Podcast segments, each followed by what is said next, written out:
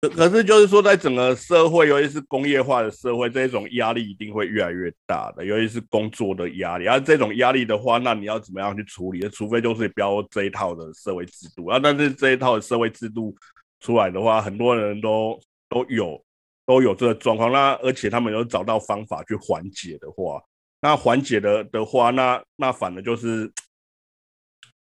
那反正就是说，至少是有办法是被处理的嘛，至少缓解就就是处理，虽然不是很好的去处理的，对吧？啊，那那所以那那所以那个另外另外少少数人那才是另另外要额外的去，就是没有没有去处理，或者是处理没有没有很好的嘛，对吧？然后说到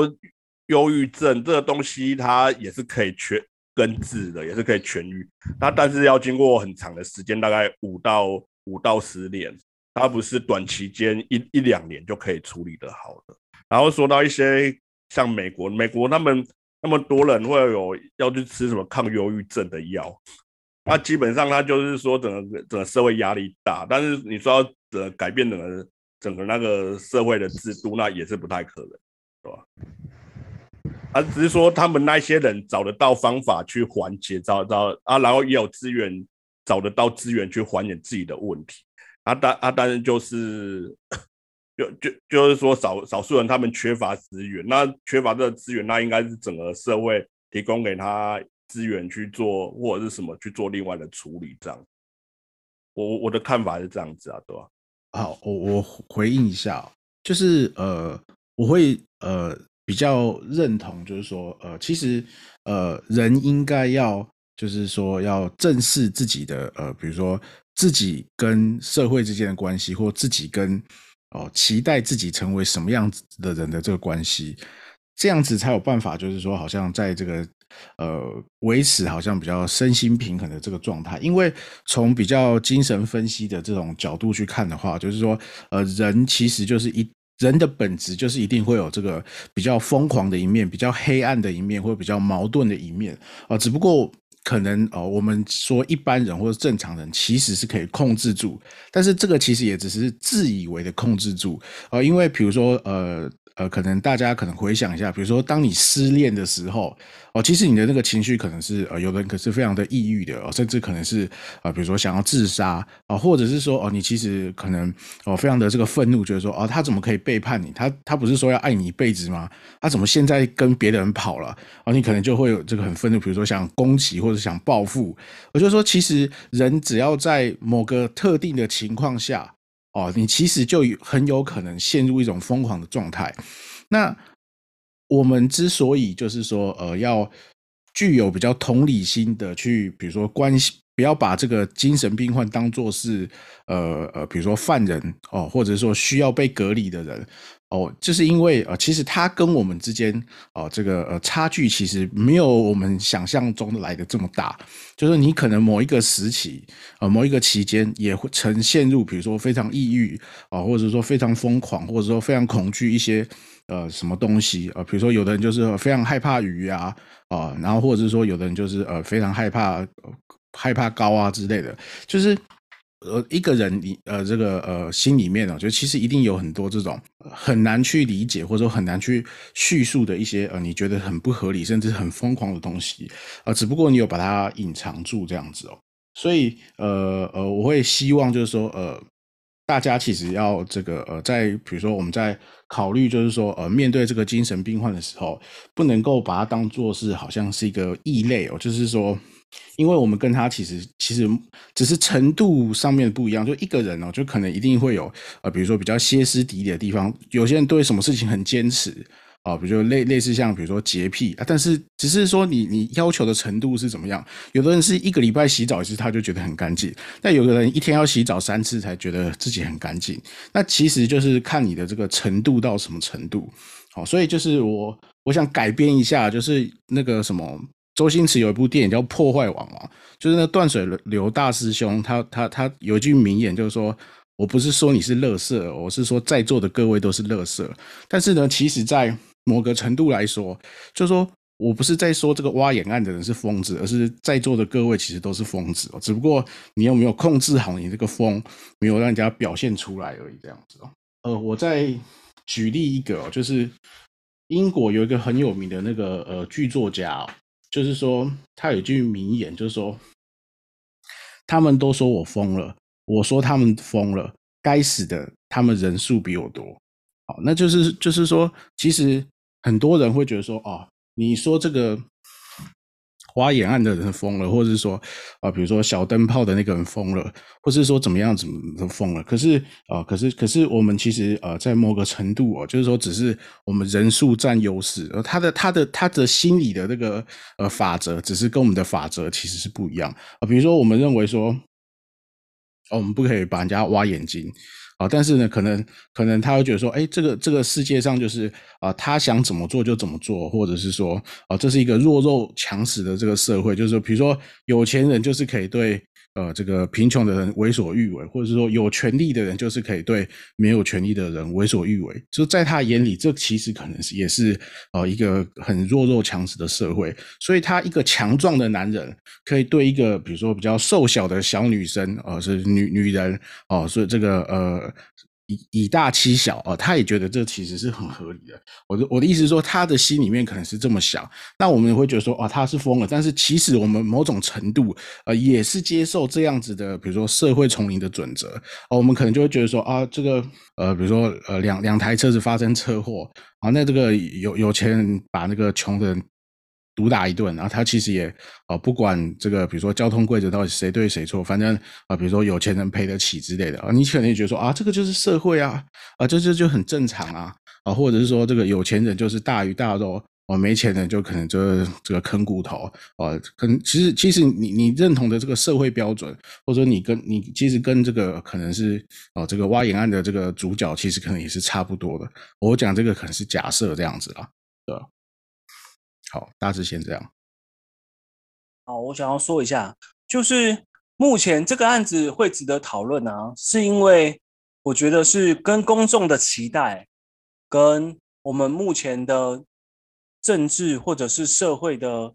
体系有冲突。简单来说，这种这种精神病患的刑事案件或杀人案件啊，或随机杀人案件，每次都引起轩然大波啊。但事实上，它的比例不常见。但是每次都引起轩然大波，这是为什么？是因为我们有特殊的法案去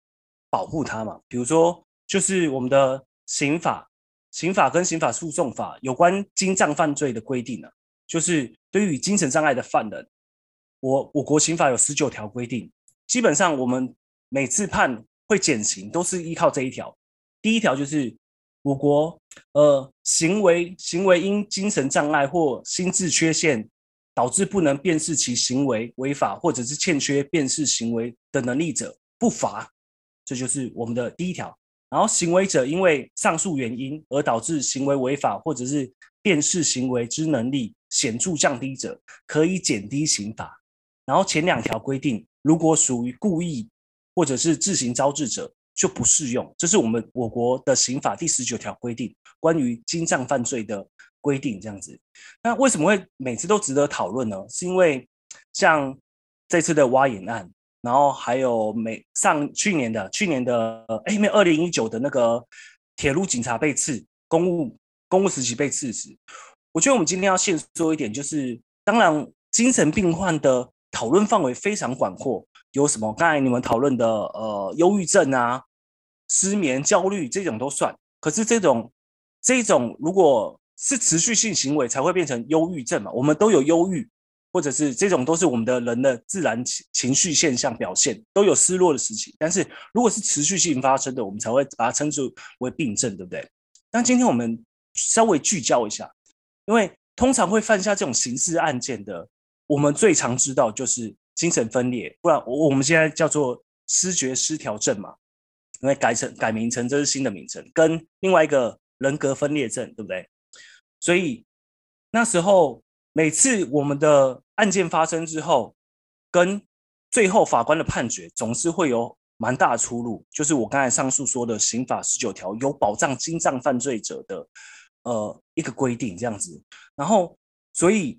你哎，大家不知道有没有看到我们这次的挖眼案所有的新闻报道，我有去看下面的留言啊，基本上一面倒都是为那个女学生。发生了。比如说，这种精神病患就是应该关到死啊，为什么要放他出来呢？这不是社会的未爆弹吗？然后也有很多善款嘛，有捐款，捐到蛮呃很多钱，自己他们自己都不敢相信。但是这个捐款是针对那个女学生的，就是代表我们现在的社会氛围的风向，事实上是导向被害者这边的，认为这些精障犯罪者是加害者。这才是我觉得我们今天今天值得讨论的地方，就是说我们目前为什么会如此观感不好，或者是每次为什么会引起轩然大波呢？其实我们刑法会这样规定啊，就是因为犯罪的行为人必须要有常人状态，才可以有完全的责任的能力，才可以负完全责任。也就是说，你你如果不是因为生病啊，或者知觉失调，或者是人格分裂，这基本上都不是自愿的，而且这老实说都是蛮严重的病。虽然他都可以靠药物治疗啦，但是通常这种这两个病病状的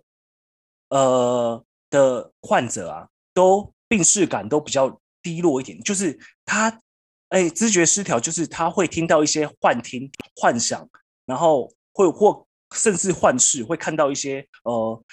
它不存在，就是我们常人难以理解的一些事情，就每次发生的事情都这样。像那个王景玉，他不是呃，我记得他是说他要当皇上嘛，所以他才杀，他要纳妾，然后他才杀那个小灯泡嘛。就是他都会说一些呃，只有他自己呃内心理解的那种规则，然后是一般人不不理解的规则这样子。所以，我们刑法在判断他是否要承受这个。行为的刑罚或罚则的时候，是要看他的辨识能力，才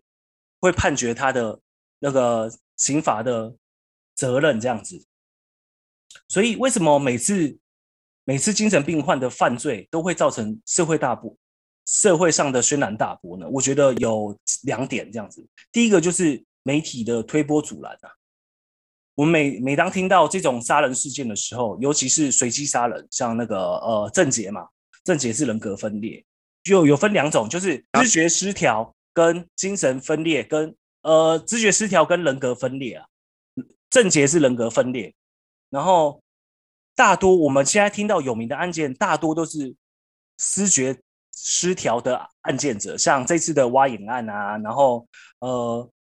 屏东那个。警察公路的刺杀案呐，还有王景玉小灯泡案呐，这基本上都是知觉失调的案件这样子。哎，我们与恶的距离里面有讨论啊，就知觉失调那部剧蛮好看，大家可以去讨看看。这部就是在讨论这种呃关于这种那个精障犯罪的背景这样子，我觉得那部也蛮好看的。然后我要讨论是为什么每次都会引起轩然大波啦？第一个就是媒体嘛。媒体每次犯下这种骇人听闻的犯贱的时候，媒体都会大肆的报道。你看，像这次的报道就非常多，引起大家的呃，不管是捐款啊，或关注啊，或者是立法委员出来批评卫福部长啊，各种声音都跑出来。但是目前的确，我们今天讨论的，我也不得不说，我有点呃，我们是有点站在呃，不是在民众的。民众的期待的那一方，就是说，我们还是要稍微捍卫一下，为什么会有这样的事情发生？因为我们一昧的，呃，符合民众的期待，比如说，好去关到死，那关到死，我们要怎么关？后续其实这种言论会造成这种精神病患啊，被贴上标签以及污名化，会造成更无法挽回的结果啊。所以说，我们每次这种引起轩然大波的事件发生之后，民众就会有一些恐慌心理嘛，然后以以及法官如果引用我刚才说的十九刑法十九条的减免刑或者是无罪，像像哎王景好像就是被判啊那个那个那个杀警案好像就是被判送医院，然后五年嘛，监禁五年，所以事实上刑罪是无无罪的，但是他被送到监护五五年这样子，这时候就引起轩然大波，大家就觉得难道？难道这个是一个免死金牌吗？是不是我只要犯罪，我说，哎，我有看过精神病医生，像我留言就有看到，就是说我看过精神病十年，精神科十年，是不是代表我犯罪是不用管的？现行台湾法律就是这样，就是很多误导的新闻或者误导的言论，现在不断的油然而生，好像因为你是站在舆论支持的那一方，我觉得这一点这样是不 OK 的，就是呃，大家的不经意的语言，事实上会伤害了或造成这件事没有办法被根治，或没有办法了解它的本质。然后我刚才说为什么会引起轩然大波，第二点就是其实。第二点就是民众普遍对这种精神病患的认识不足。我们刚刚讨论到一些忧郁症啊，呃，有一些焦虑啊，或者是被当成疯子啊之类的，这种都是比较呃，算是病症比较不会那么危险，就是不会让我们说引发到刑事案件的。那忧虑忧郁症是有可能的，就是极度忧郁的话是有可能。但是知失觉失调为什么会？到后期发病的时候会比较严重，是因为我刚才说的那些会有一些幻想啊，会有一些幻听啊，他脑内的声音会告诉他那个规则不是我们一般人可以理解的，他的脑脑内的声音告诉你说，哦，这些人要攻击我，这些人，我我之所以没有去就医，是因为我听到那些声音是很真实的，我不是生病，生病的是大家，他的规则不不属于我们一般的。呃，一般人跟能够用尝试理解的范畴之内这样子，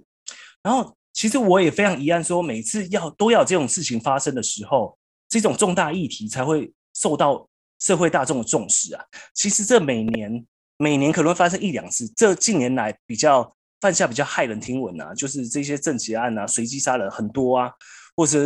那个小灯泡案啊，就蛮可怕的。但是事实上，这种频率啊。跟一般的的犯罪频率来讲，事实上还是偏低的。这样讲的确有点不，感觉感觉好像不是政治正确，但事实上是如此。就是一般人的犯罪，我比如说流氓、黑帮的犯罪，其实远远高过于精神病患所犯下的刑事案件这样子。然后我刚才说的那些，事实上在美国跟台湾都有一些数据在的，就不是说，呃，这是真的有做过研究的，他的。精神病患的暴力暴力倾向，其实事实上是没有来的一般人口来的高的，事实上是没有的。精神病患就像是失失失觉失调或人格分裂的暴力啊，常常跟病情没有控制是相关的。不管是美国或台湾的医疗研究数据都显示是如此。但社区的精神病患暴力倾向没有比一般人高。但是我们常常因为精神病患的刑事案件之后，提出将所有精神病患啊贴上标签啊，或通通抓去治疗这种言论出现，因为大家会觉得说，这些人就是社会的不安，呃，未爆弹啊，他是不是会危害到我们？你们今天不把他强制送医，是不是？那我们不就是暴露在危险当中吗？这种言论事实上是一种以偏概全的污名化。是对所有精神病病人是不公平的，因为其实事实上是没有人愿意生病的，或可以选择不生病。这些我们上述的这些言论啊，事实上会导致精神病患因为害怕被贴标签，所以拒绝去就医。大家没有想过这个问题，就是说，好，精神病患被强制隔离，或者是贴上标签，就是说，哎，我知道这些精神病患，那我就要远离他，对不对？但是你没有想过那些还没有被就医的人呢？他如果因为大家的舆论如此对他攻击的话，他是不是会选择逃避而不去就医？那是不是会酿成更大的灾害呢？对不对？我们我们事事实上要反省的是，为什么国家社会没有把这个病人治疗好或照顾好，让他因此而去犯罪，造成这个个人、家庭、社会的不幸？这是我们应该要反思的地方。那接下来就会有人问说，是不是？因为我刚才看到留言，就是不是所有精神病有做过精神病治疗所犯下刑事案件就可以获判无罪？然后也有人抿嘴，也常在讲说，知觉失调事实上就是免死金牌。有人就说，哎，这好像中间有一个哪一个哪一个忘记了，他就说，呃，他犯下杀人案之后，他说，反正台湾他台湾杀人又不没有罪，这样子，然后造成社会震惊，这样子很可怕，大家就觉得，哇，你怎么会说出这种话，反社会人格这样子？然后还有，我如果有人有心借病借精神病想要脱责的话，是不是有机会的？然后我们这时候就要就要发现，呃，如果推断犯行是否受到精神病的影响及程度，其实老实说并不容易。就是精神病精神病医生要去判断这个病症，其实是没有那么容易的。如果犯人装病的话，那再加上司法司法精神鉴定不严谨的话，事实上会造成有可能会造成司法上的漏洞。但是，但是我们要进一步问哦，难道我们要容许一个人啊，仅仅仅是因为欠缺正常理解现实能力，就让他的行为不受到法律规范吗？事实上，现行的法律还是有处理到这一部分的啦，就是我们试图要拿掉疾病这个标签，直接以一个人的辨识能力跟控制能力作为判断标准，就是刑法十九条刚才那边，就是我们要参考这个人之所以会判刑啊，是要参考这个人距离现实的脉络有多远，来判断他的可责性，就是他需要负多少责任。这就是我我刚才提到的刑法十九条。如果拿以前的小小灯泡的案子来说，那个王景玉啊，他就是陷入了幻想之中。我记得他是说，他要当皇帝。就是要杀人，所以他才会去杀那个小灯泡，他要割割他的头，才会才会有嫔妃，他才会成为皇帝这样子，他就出现了非常严重的幻想这样子。然后这一些案件啊，都认为行为人即使受到失觉失调的影响，但是他能能，就算王景玉知道他是有知觉失调，他事实上是知道的，而且他也知道他去看过精神科医生，然后。可是他知道杀人是犯法，所以法官事实上还是有判他刑责的，他是还是有负刑责的。所以事实上，刚才名嘴说的知觉失调都可以免免死金牌，事实上是不对的。就是我们还是有判断刑责，只是根据他的对于现实能力的判断标准来判断他需要受到多少的刑罚而已，这样子啊。然后另外两千。呃，两千年，去年去年三月有个新店新店的随机发杀人案，我记得在捷运站附近吧。然后他就模仿了，他说他是多重人格，但是他他也说他去身心科求求医这样子，但是他重点是他在描述的时候，他发现他自己他自己阐述说自己有第三个人格，但是事实上在精神。科医师在判断的时候，主人格是不知道有其他人格存在的，所以这就证明说你是伪装的。所以事实上，你想要装病，在精神科鉴定面前，事实上也没有那么容易被说你想要装病，你想要借由电影的情节来逃脱罪责，事实上是没有那么容易的。就是精神科医生事实上也有一些专业的判断的标准，不是一般人能够伪装成精神病患的这样子。所以法院啊，法院的判断有时候也不是因为一方的说法，也不会单单采取刑法十九条，他的调查必须是多方证据的，才会做出裁决。司法鉴定只是作为裁裁判决的其中考虑的因素之一而已。所以大家在那边甚嚣尘上的一些言论说，哦，会不会说精神病患啊，常常都会攻击人啊？事实上是没有。因为事实上，一般人的犯罪比例可能还比这种精神病患来得高。然后，如果你想要装作精神病去推卸推卸你应该承担的刑罚，事实上也没有那么容易的。就是过去的法院也有不采纳的记录，就是你有精神病精神病挂号的记录，但是他不采纳你的说法，因为他认为你还是有现实判断能力，所以你还是要为你的行为做出。刑法罚则这样子，最后我想跟大家说的是，其实大多数的精神病患啊，包括知觉失调等等，就是我们最近常看到的这种重大案件的这种病症啊，事实上都是可以靠药物控制的啦。但是重点就是病患可能缺乏病视感，因为他会觉得他这些幻听幻想是真实存在的。但是这时候就要怎么办呢？但这与民众普遍于对精神病不了解有关，所以大家才会做出那种很激烈的言论这样子。如果大家能够对精神病患有多一份了解，就对精神病有一份了解，而不是去排斥他，去把他说出呃，通通把他们关在一起就好了，别把他们跟我们正常人隔离在一起就好了。但事实上，他们在没有发病之前，他们可能也是正常人，他们可能在社会上受了一些不平等的，或者他的环境等等因素造就了他的病症才会更加剧烈。但是如果我们对大家对精神病的发病的因素或者是症状有一些基础了解的话，我们可能会，比如说我自己会知道，哦，原来那样就是精神病，我可能就会知道，我会增加自己的病视感，我会知道我这时候我要去就医了。但如果这些言论不断的被媒体推波助澜的话，所有的精神病患因为害怕被贴上标签而拒绝就医，而我这会造成更多的憾事。所以我觉得大家应该要冷静去思考这件事情。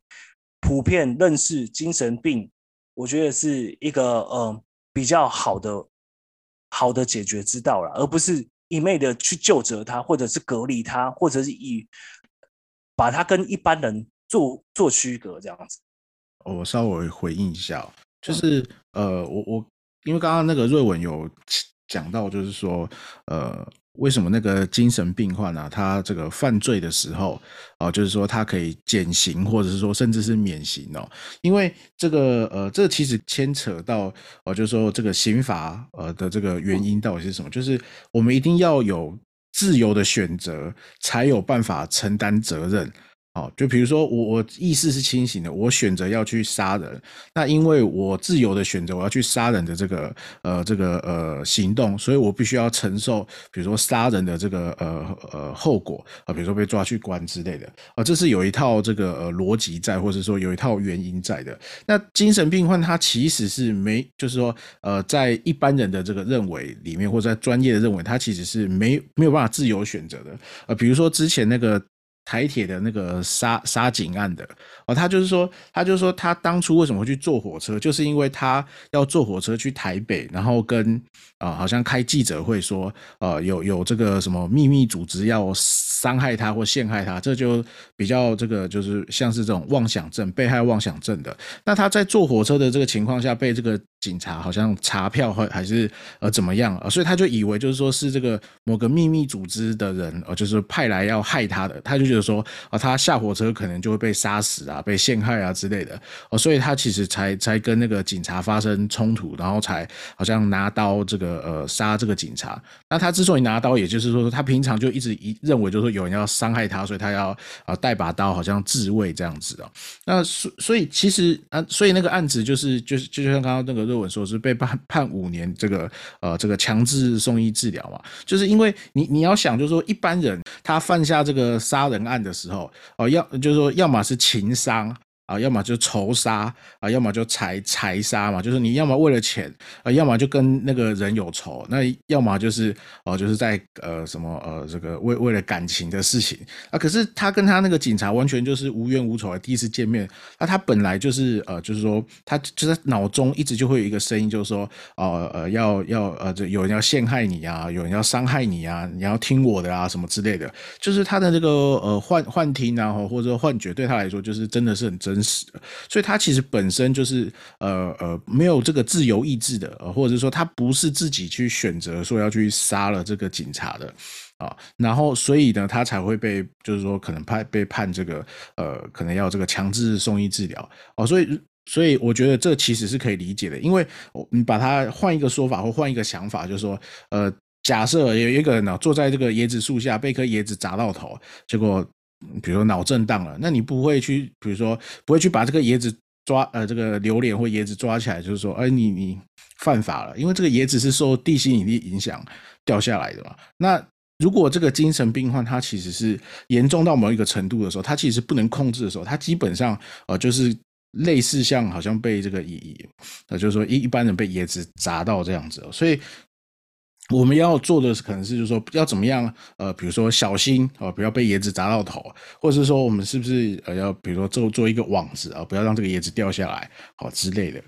可能才是比较呃有用的做法。那再来一点就是说，很很多那个什么台湾人就是很很热心啊，很热情啊，就是说捐很多钱给那个被挖眼的那个呃那个女生啊，那我就觉得说，其实台湾人在想事情的时候，都有一种这种好像很治标不治本的这种做法，就是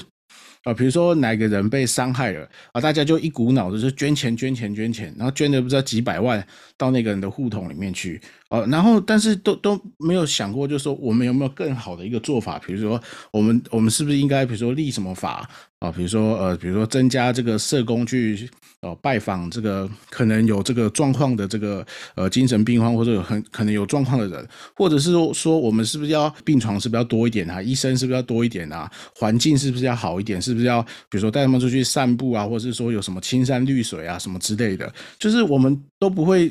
从这个制度层面去解决问题，或者说从根本的原因去解决问题，我们都是从。呃，这个人被被害了，我们就捐钱给他。啊，那我觉得说，其实这个这个就跟哦，如果我们民众都是这样想，那政府他其实想法也很简单，那他就也这样做就好。他干嘛要去花什么心力去改善司法制度啊？为什么要改善，比如说精神鉴定制度啊？为什么要改善啊这个社会条件？他就你就出事的时候，我就在号召大家捐钱啊，或者说我政府首先捐一笔，大家啊这个抛砖引玉跟着捐就好。那这样子，我觉得其实是很相愿，或者说大家只是。觉得看着这件事情不捐一下，好像觉得说哦，好像呃于心不忍。然后你其实某个程度，你也只是为了消除你内心的这种愧疚感啊，然后所以才捐钱。比如说像之前的这个呃台台铁的那个什么泰鲁格的那个，大家也是很热心捐钱，但是而且好像全捐完就没有什么事了啊。我们我们比如说这个。包工程的啊，到底那个大包转小包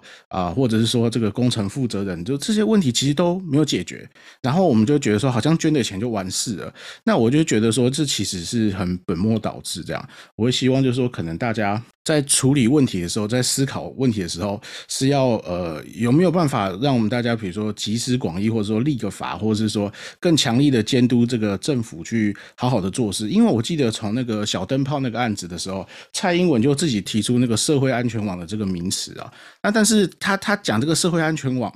啊，那但是真的做了什么？那为什么比如说这个又一而再再而三有类似的事情发生啊？那那这个网值到底是什么网？然后到底有没有破洞？那到底我们应该要怎么样子去改善这些问题？其实都都没有嘛，就好像只是空口说白话这样子而已啊。那或者说什么，比如说出了什么问题，就好像靠枪毙啊来解决。那其实我也觉得其实是不太合理的这样子。你这样讲，我想到那个啊最近就是因为这个挖影案，才会那个蒋万安最近是好像当立法会主席吧，他就要排那个，他就咨询陈时中卫福部部长，他说那个那个从上上一次的案件就已经要推行司法精神病院吧，我记得，但是看来今年的会期还是没办法排进去。就是他们对于这个制度的草案，说明今年才有机会送进草案而已啊。就行政院的版本永远都没有送进来，就大家每次都是要到这种重大事件发生的时候才会去督促，才会去监督。但事实上，呃，精神司法精神病院跟刚才蔡英文说的那个社会安全网，我觉得是要同步进行的，因为大家这种司法。司法精神病院主要是希望这些呃这些精神病患啊，不要说每次都强制就医或者是没有刑责，对，好像不符合国民的期望这样子。我之之所以这些有一些冲突点，就是因为我们国民期望会觉得说，在我们正常来讲啊，杀人就应该负责嘛。但是刚才那个博红那个洪泽又说明，就是他并不是在他可以控制的范围之内。这不是他出于他自自身的意愿去做的一件事情，但是事实上众人是不理解，因为大家只会看到结果。事实上就是人被杀了，而且可能是以非常可怕的手段被杀杀掉，或者是随机杀人，这是呃无意义的、无理由的。比如说你是情杀、财杀，或者是仇杀，这些都是众人可理解的，人民。或一般人是会为不能理解的事情所感到恐惧的，所以会把一些情绪都发泄在其他这些没有没有这些暴力倾向的精神病患身上。我觉得这是我们今天要讨论的重点，就是这些人事实上是无辜的，而我们每次发生的时候，会把他们全部都贴上一个标签，就是说精神病患可能就是会有暴力倾向，他没有暴力倾向，他可能是未爆弹这样子。我觉得。这个事情是没有办法好好解决。只有刚才蔡英文提到的那个社会安全网，事实上我也不知道他到底做了些什么。我们可以理解现行的状况就是社工社工不足，精神病院的呃医疗不足，医生不足这样子。那事实上他有没有去补足这个？这才是我们后面要监督的。他其实他有试图在做，然后有做一个什么那个社区，那那那个就是一些什么中心，有成立一大堆的中心啊。那但是其实那个今天的讨论来说，其实就只有那个杀警案跟跟那屏东的挖眼案，这这个部分是精神病患，其他的部分都应该不是精神病患的范围。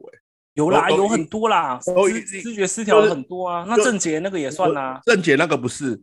郑郑郑姐那个应该不是啊，然后说那个一些什么什么小灯泡，那那个东西也是那个一些什么挫社会挫败型随机杀人事件，小灯泡那个不是啊，然后以及还还有你刚举的几个例子，其实也不是，他就是可能就是社会适应社会适应不足的问题，然然后导致他随机杀人，所以这个部分到最后不是不是他不是说也会被判那个死刑什么的吧？要不然，要不然他脚今天有精神病患的话，其实他脚有那个身份的话，其实是不会被判到死刑的。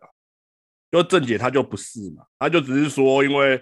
她就是一些那个反社会人格或者是什么嘛，然后其他的就是失败型的随机杀人事件。那这个部分，他的脚社会适应适应力不足的话，